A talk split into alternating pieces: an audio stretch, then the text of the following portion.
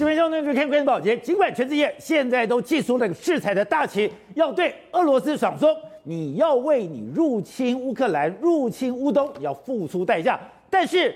普丁有在怕吗？普丁完全没在乎。他昨天已经讲说，我现在要承认这两个国家，而现在讲说，俄罗斯要跟顿巴斯这两个地区，我要跟你进行一个建交的动作。不但建交，甚至他也拿到了海外出兵的权利。现在已经不是维和部队，俄罗斯的部队倘若皇军进到了顿巴斯。你只要不服从我，你的电力设施、你的通讯设施，我完全把你给毁掉。一定要把这个地方牢牢的掌控住在自己的手上。而另外一方面，当乌克兰进行这样的一个冲突之后，你就发现第一个动作是什么？北溪二号停了，北溪号不能再盖下去了。原来过去十六年，梅克尔有一个大梦，他要脱离美国的控制，他要让德国变成了欧洲真正的霸主。我要变成了霸主，我当然不能当美国的细汉。我要不当美国的细汉，我一定要自己，我在能源上面，我在经济上面，我要能够自主。好，那所以这个时刻你就发现。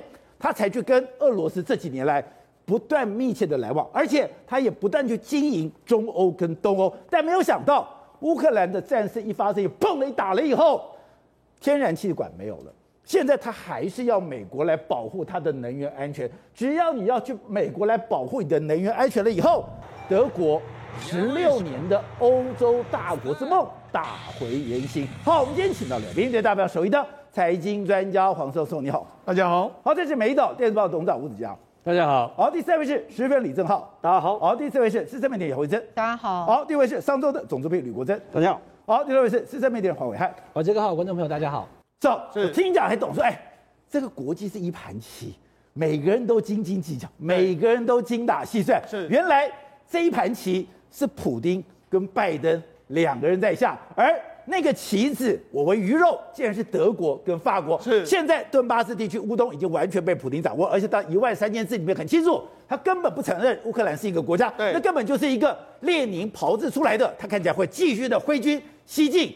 而这个时刻，拜登不断的喊拉队，他在那边趁火，哎，等于说火上加油，对，搞了半天他希望打，一打了以后，你说。当时梅克十六年的大梦，对，居然就没了。而且这一次的这个乌克兰的危机里面来说的话，普丁毫无疑问他赢得了面子。为什么？因为他已经进入顿巴斯地区，这已经为他所控制。未来搞不好整个乌克兰都会落入他的手掌心，他完成他俄罗斯民主的伟大复兴。他当然赢得了他的面子，但是呢，真正赢得里子的可能是美国。为什么是美国？美国，美国不是一直在闪，一直在躲吗？而且他就是要你打嘛。为什么打下去的时候，欧洲都一直想啊？欧洲尤其以德国跟法国为主，他都一直很想摆脱美国，想要呢成为世界上的霸主。所以过去一段时间里面，梅克他是啊，他跟东欧合作，他跟俄罗斯合作，甚至有这个北溪二号的这个管线，他希望说，我跟俄罗斯加强合作，摆脱跟美国的相关的这个能源的依赖。就没想到这一次一打下去之后，北溪二号已经叫停，没了，没了之后，哎，他又回过头来跟美国要说，哎，你天然气给我吧。而且呢，因为这一次德国跟法国没有作为之后，那很多东欧国家现在要什么？美国你来驻军吧。美国，所以现在整个欧洲的德国跟法国变成是这样，这一场你这一场战争里面，里子面子都没有拿到，而且对美国来讲呢，你知道。原本的俄罗斯的输到欧洲的这个天然气是最多的，对，现在输到欧洲最多了已经变成是美国了。你说美国现在到欧洲的天然气比俄罗斯还多，对，所以已经整个翻盘过来。那过去一段时间里面，俄罗斯是全世界第一大天然气出口国，现在已经变成是美国是全世界第一大出口国了。所以不看，导播不看，就这句话，《华尔街日报》就提到，当乌克兰危机加剧了人们对欧洲俄罗斯天然气依赖的担忧的时候。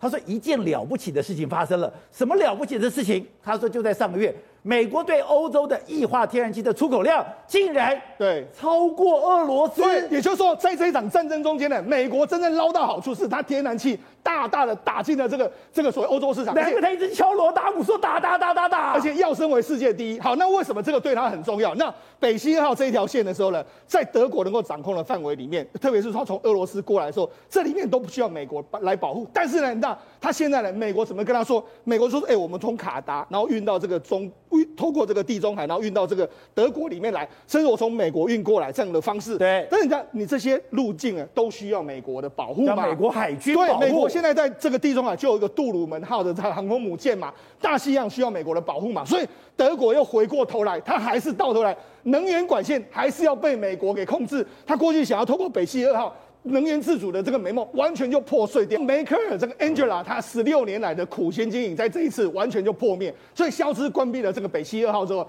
其实后面偷笑就是普丁嘛，他啊就是拜登，拜登他开笑笑得太开心了。为什么？最近这一段时间里面，你也看，这是这个这个出口的这个这个状况。你看过去一段时间，美国、俄罗斯、美国、澳洲还有卡达，你看现在红色这个已经窜升为世界第一，那就是整个这个美国，的石油天然气。好，那你，你再来看，他对这个欧洲的这个天然气的出口，你看欧洲是蓝色线，你看。节节上升之中啊，也就是说，他透过他在这一场危机之中，特别是从你看，从去年的十一月、十二月开始，对欧这个所谓的乌克兰危机爆发，你看他输到欧洲多了多少，而且取代俄罗斯，对，他等于是说一直在那边打打的，一直在那边讲说俄罗斯要这个入侵乌克兰，很多欧洲国家就会说，啊，那我们不要买跟俄罗斯买了。所以为什么普丁要跑到中国去？因为他看到这个数字嘛。他看到说，哎、欸，这个我们怎么这个我们的俄罗斯的这个天然气好像买买家越来越少，所以他要赶快去找另外一个买家，那就找中国嘛。所以这个整个是在天然气的运作上面来说，其实拜登呢，他就他就按里面呢在运作这件事情。所以说，我们表面上是一个领土战争，对，事实上你看到的是一个能源战争。而且呢，这一次还怎么样？那过去一段时间呢，再从这个 COVID-19 爆发之后，美国很多页岩油气都倒闭，哦，现在他们重新要开启，是为什么？因为现在有很多商机嘛，因为你俄罗斯。你不是只有天然气啊，你的石油我也可以趁机取代你啊，所以现在美国的这个所谓地价那个所谓页岩油气又开始在探勘了，准备要出货再到亚洲来了。因为对于拜登来讲，所以他一上任的时候，他刻意有一点去压制所谓的页岩油。对，比如现在通膨通成这个样子，通膨通成这个样子，对，我的基本能源价格不能贵，对，所以我一定要重新开发页这个页岩油，对，重新开发页岩油。我就要找市场，对，所以你知道，市场现在整个这个这个所谓的天然气或者石油的版图，因为这次的俄乌之间，哎，出现那个美国起，然后俄罗斯降的一个状况，但是我们必须讲啦，事实上现在拜登还一直在讲。他在说，你这个俄罗斯准备就是要大举的这个入侵这个乌克兰。他说这只是开端而已。你看他一直在那边讲，我怎么一直他都没有任何动作？你看他现在说什么？你看美国公布说，哦，你看在这个俄罗斯跟这个白俄罗斯靠近乌克兰这个地方，你有越来越多的这个军事坦克，然后有这个这个帐篷在这个地方，有大概一百辆的军军车，还有数十个这个军队帐篷。然后还跟你说呢，在乌克兰西部这个地，呃，乌克兰这个地方呢，还有看拍到什么？你看这是什么？这是野战医院呐、啊，野战医院，而且你要还有非常大量的血液啦，还有医疗用品啊，不要运到这个乌克兰的这个军队中。还来呀、啊？对，所以拜登才说，你看，你不只是只只有这个顿巴斯地区哦，你可能还会继续往乌克兰地方去前进哦。现在大家就觉得。现在普京已经慢慢的掌握了顿巴斯地区了。对，现在乌克兰的军队完全没有集结，完全没有办法反抗。对，他还不满足。对，他还在送协议。对，还在送野战部队。对，还在送部队过来。对，那美国都一直在讲嘛。那美国又公布什么？你看，百分之七十五的俄罗斯的这个常规军队都是对准了乌克兰。然后你看弹这个弹，这个所谓战车啦、卡车一艘一艘的不断的进去这个乌东地区。那除了这个之外，你看他们还说，哎，你看。我们不是昨天不是讲有 Z 吗？他现现在还说，哎，不只是有 Z，还有什么三角形的符号？原来那都是要让不同的军车去不同的地方进行不同的攻击。所以，他现在整个美国还是在那边讲，你俄罗斯根本就没有停手，你好像还要继续在打。而且现在国际的这个越来越多的画面出来，就是说，你看乌东地区的，这是在乌东地区一个和电厂附近的时候遭到炮击，你看整个就出现这个大烟弥漫的这个情形。电厂对，那甚至连卢甘尼斯的一些小镇啊，也出现所谓炮民宅被炮击的这个状况。甚至俄罗斯现在说什么？因为我们当地有很多民众想要逃离这个卢甘斯克，那结果这个普丁就说这样：哎，很简单，如果你要逃到我们俄罗斯的话，我们每一个人就分给你约莫是一万卢布这样一个状况。所以越来越多，约莫五万人就进去了这个俄罗俄罗斯的这个境内。而且美国是等到你真的已经开始进到了乌东的时候，对，他的部队开始动。是，而且他现在哎已经把他最好的 F 三十五对放到了波罗的海。你刚刚讲到的。本来中欧跟东欧这些国家，没有那么样的一个亲美，是现在发生这件事情以后，大家都拜托美国来驻军，而美国这个时候是现在就把他最好的武器才出动了。你看美国就是说你有需要我才要来嘛。你看他们这次啊，把美军的这个警备装升到三级，三级的话再上一级是二级，二级就是已经准备要核武了。所以你看事实上现在整个这个情形来说，紧张局势的确在拉升之中。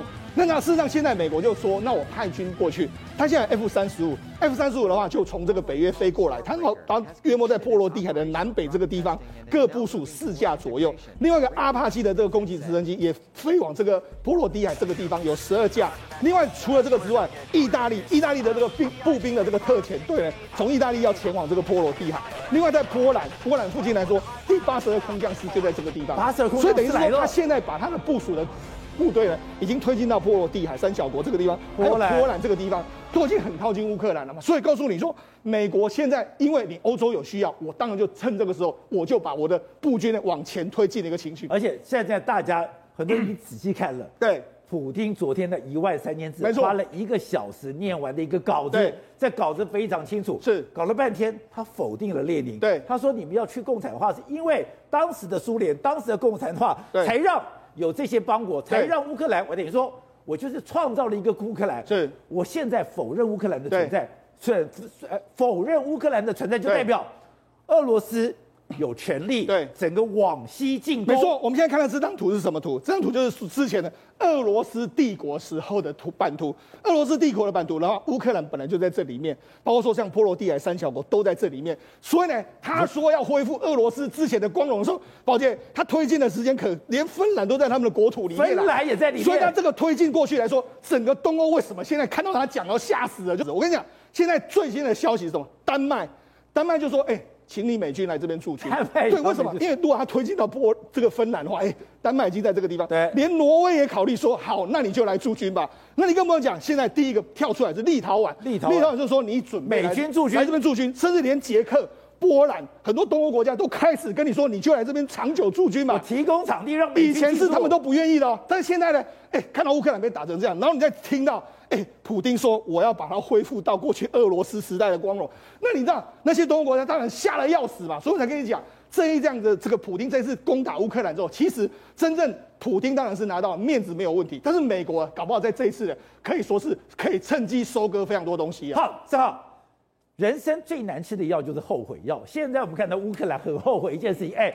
它本来是全世界前三大的核武国家，它拥有非常大的军工制造能力。可是它就是相信了当时俄罗斯跟美国讲：“哎，我会保障你的安全，世界已经和平了，你不用再搞这这么多东西了。”结果他把他的核武一个一个销毁。当他把核武销毁之后，才发现当别人进攻的时候，他一点抵抗能力都没有。哎，没有错，乌克兰其实到后来，他的军事、他的政治、他的经济全面靠向美国。可是发现，在靠向美国过程中，乌克兰对俄罗斯一点进攻能力、一点抵抗完全都没有。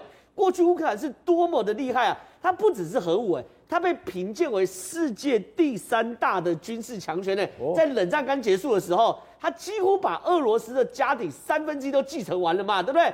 包含核武器，核武器刚刚是说有五千多枚的小当量的战术核武，然后呢，一千四百枚的核弹头跟一百七十六枚的洲际核弹。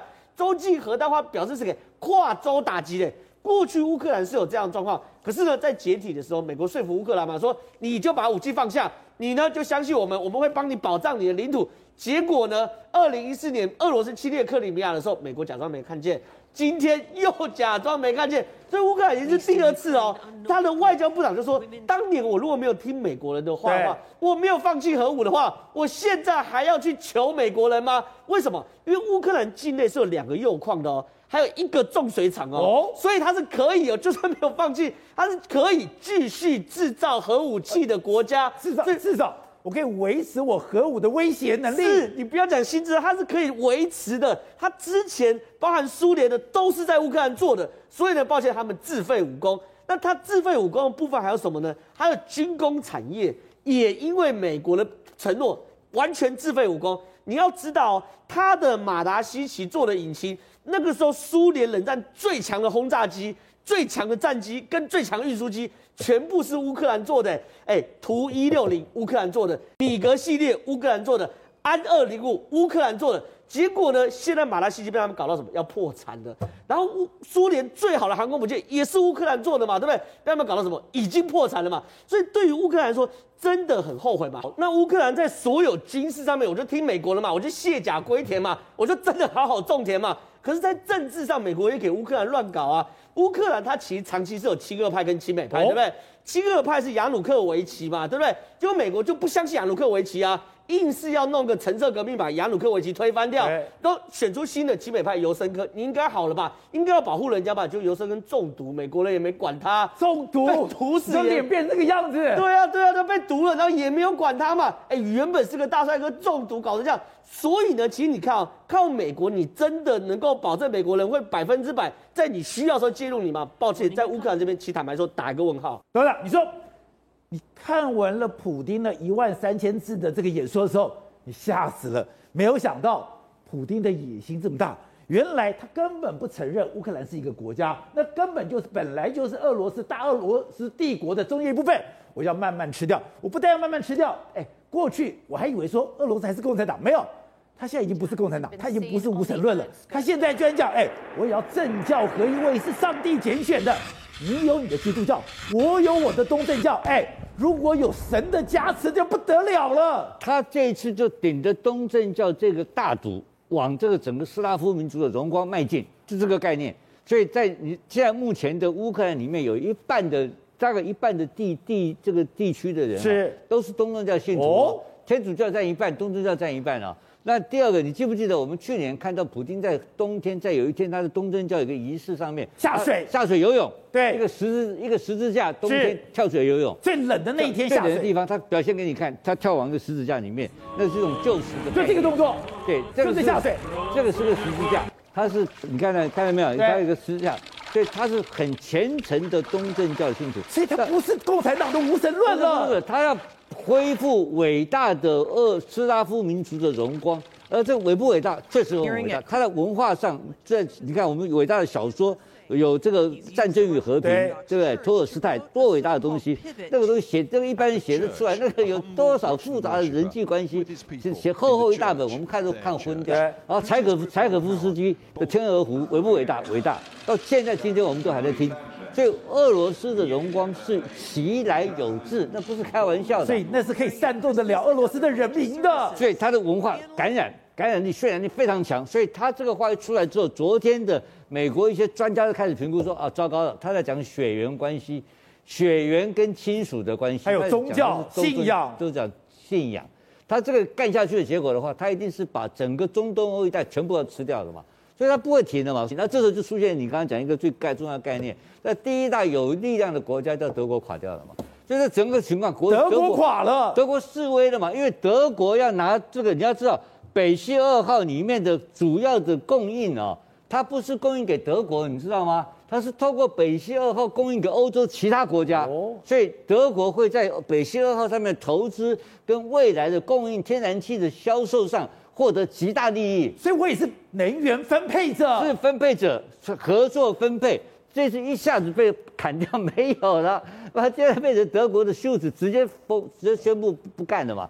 不干的时候，居然去买了美国的页岩气。对，你知道页岩油跟页岩气是气大于油嘛？是，而页岩气本身成本比较高嘛，现在已经涨到了快 一百块了。哎呼啊，都不要紧，哎谈了哎谈了，都可以赚了嘛。所以美国也赚了，俄罗斯也赚了，然后仗还要继续打。好，现在问题仗打的话变成一个问题出来了。在俄罗斯跟中国是不是已经成立了轴心国了嘛？这两个已经签了中俄合作协定啊，这两个所，所以变成同全世界会变成两个部分了？轴心国都出来了，轴心国跟同盟国出来了嘛？我们叫做民主同盟国。对，台湾也是民主同盟之一啦，对不对？可这个轴心国成立了，这个这个开始很可怕啊。好，现在我认为根据时间的关系，因为拜登他有个困难的地方，就他一定要克服他内政的问题，他就靠这一拖来赚回来他的民调。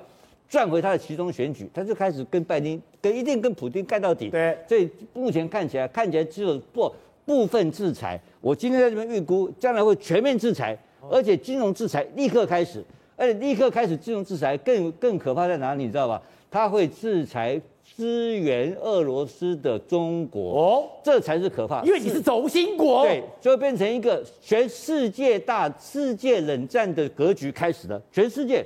分成两个大的一个，两个大的一个，两个大集团。对，那我们当然是属于美国这个集团。所以，俄国当俄罗斯跟中国被这个美国惩罚的之余，包括产业供应链、包括军事力量、科技发展力量，全部都产生新的不一样的格局。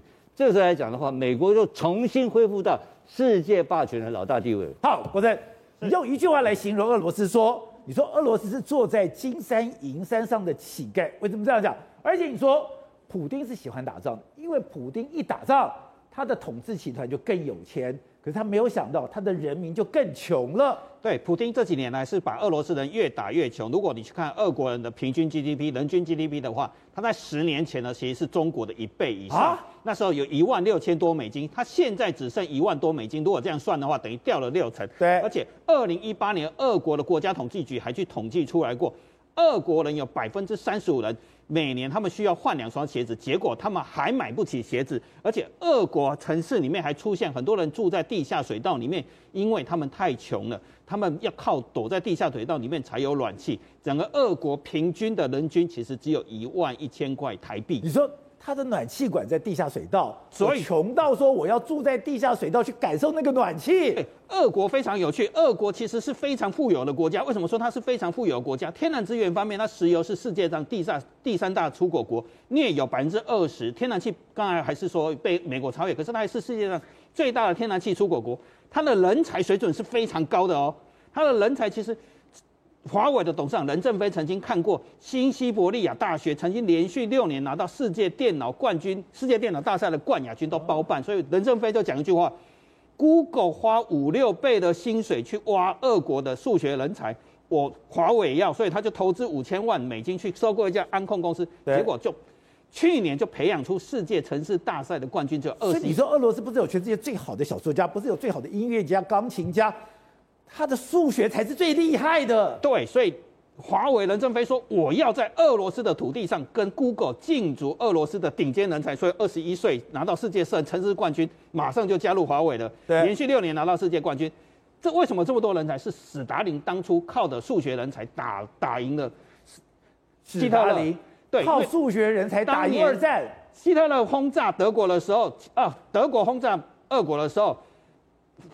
俄国没有飞机嘛，他就把民航机靠着数学家去计算出来，说我民航机也可以改成轰炸机，连希特勒都不敢相信。所以那时候史达林就说，我是靠数学去改变。所以俄罗斯有一句话是怎么说呢？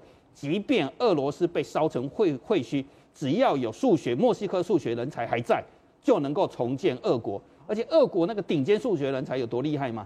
一九零四年的有个叫庞加莱的，有想出一个数学难题是想象宇宙，他他叫庞加莱的猜想，结果。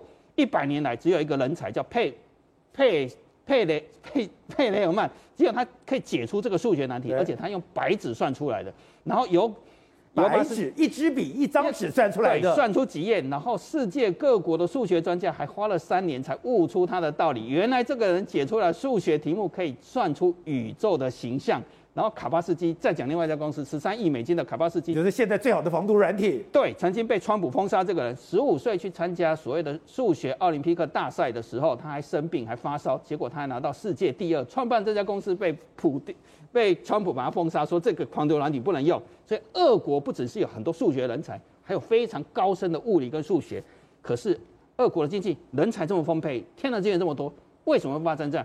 整个俄国所有的经济完全都掌握在普丁的 KGB 集里面。KGB 集团，对，他的国安会的秘书长是 KGB，他的国防部长是 KGB，对外情报局长是 KGB，连俄国的工业集团的负责人车佐车梅佐夫也是 KGB。然后他的国安会的秘书长的儿子掌了俄国的农业部，另外一个小儿子掌了俄罗斯，掌握了俄罗斯的出口石油公司。所以这次俄。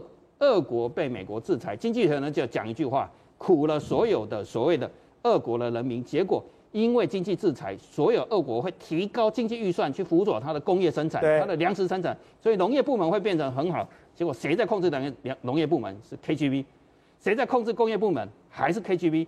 所以越制裁普丁这些 KGB 集团会越来越有钱，掌握了。所以我们之前看到了普丁在黑海旁边有一个巨大的别墅，他这么有钱。可他人民居然这么穷，而且他不断透过这样的一个征战去拉开这个贫富差距，所以变成是坐在金山银山里面，只干也有天然的这么丰沛的资源，这么好的人才，结果所有的财富集中在百分之一的人的身上，结果经济人就讲，再制裁下去刚好正中普丁的下怀，因为这群人会越过越好，然后这些这些俄国的穷的人就会骂美国。欧方西方国家，你为什么制裁我，让我过了这么难过？不是，我们刚才谈的乌克兰觉得非常无力，俄罗斯人也觉得非常无奈。可是现在发现有一个国家人民也非常无力，非常无奈。那是哪里？那是韩国，因为韩国现在要大选，三月九号总统大选，三月九号大选，现在有两个人，尹锡悦跟李在明两个人，就还想说，这次我们谁我们在讲过，他是南韩有史以来最肮脏的一个选举，最难看的一个选举，而且南韩就觉得这两个烂苹果，我只能从两个烂苹果里面选出一个像样一点的，但是哎，我看了一下的内容，也太烂了吧，真的烂到选不出来哦，而且现在韩国人已经说。我真的是史上第一次遇到，我不知道投谁，我决定出去玩，所以你就知道多么不可思议哦。现在来讲哦，他们真的是整个家庭，包括他的小孩，包括他的太太，包括他的岳母，大概漏待机啊。所以李锡悦全家都有事，不只是李学，李在明家也是，两家都是，两家都是，你真的不可思议哦。先来讲哦，我们先简单讲，就是说他们自己本身其实两个人都有所谓的迷信的问题，像那个尹锡悦的话，就讲到说他信的那一个所谓的一个特殊的宗。宗教人士江湖术士，而且信他到把他拉到整个的一个竞选总部，听信他在他辩论的时候在手上写个王字，再来。就包括他手上写那个王字，就是那一个是他的法师跟他讲的。对，他居然去相信大法师。那个大法师，然后接下来最精彩是什么？这是精彩是他家里的问题。他家里有什么问题呢？我跟你讲，我稍微整理一下，要一整页，你知道吗？他家里先先来讲尹锡悦他的太太，他的太太呢本身有所谓的学历造假风波，这其实之前大家也都知道。再来就是他有炒作股价，炒作房地产的股价，而这个炒作相关的股价呢，是还是就是说当时。他他的先生已经是检察终账的情况之下，他还跑去炒作那个公司股票，然后呢，再来就是还有讲到什么，他的自己本身的一个论文也是抄袭，而且抄袭的比例将近一半，然后人家就想说，那你干嘛记得干磨瞎敬雄？没有一没有一个是好像是正常是好的，那你已经觉得这个太太很夸张，对不对？这个太太的妈妈，也就他岳母也是更夸张，岳母也扯进来了，我岳母超级夸张，他岳母呢涉及被判刑有判刑，已到目前为止累计两个案子四年。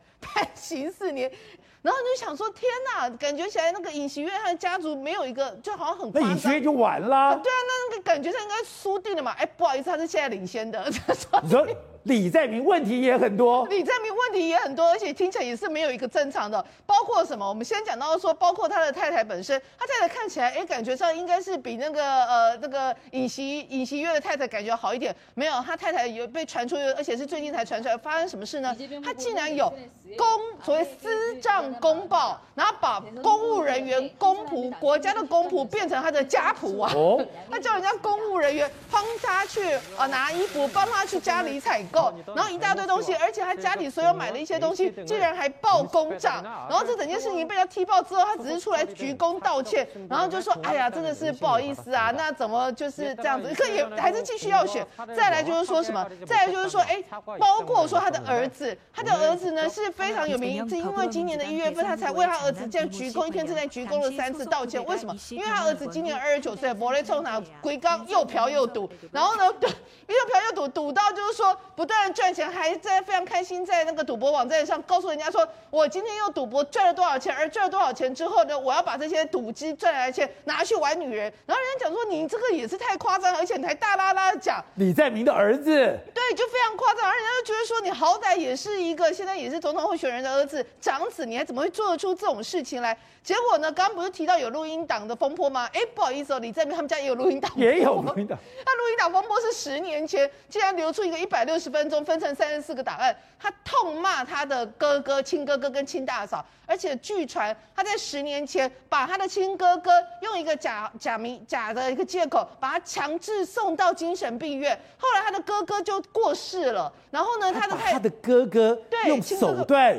送到了精神病院。对，所以呢，人家就觉得说他的状况好像就是也是很夸张，然后再来他的整个流出来，然后让人家会觉得反差比较大。你看这个画面是什么？这就是二零一七年的 SBS 他们电视台一个实境节目叫做《同床异梦》，当时他们两夫妻哦，就是那个李在明跟金惠呃金惠晶哦，就是因为在这个整个那个演出里面获得大家的喜好，因为人家就说啊这一对市长夫人呃夫妇非常可爱啊，所以他们形象非常好，就没有。想到现在所弄出来的全部都是假的，全部都是骗人的。那也因为这样，其实现在呢，韩国的人民就心想说：“我决定那一天去郊游，因为真的选不出人来。”所以他们都是史上最反感的。那你看他们现在的造势都比夸张，比如说像那个他要表现活力，所以呢，进那个尹锡悦就就在那个造势活动上表现出他上勾拳的动作来带动气氛。结果另外一个呢，就是李在明，他就要开始劈腿，高空劈腿的方式来告诉我是老我还是能劈腿的。所以现在整个韩国的人民就把整个选战当成是连续剧笑话在看。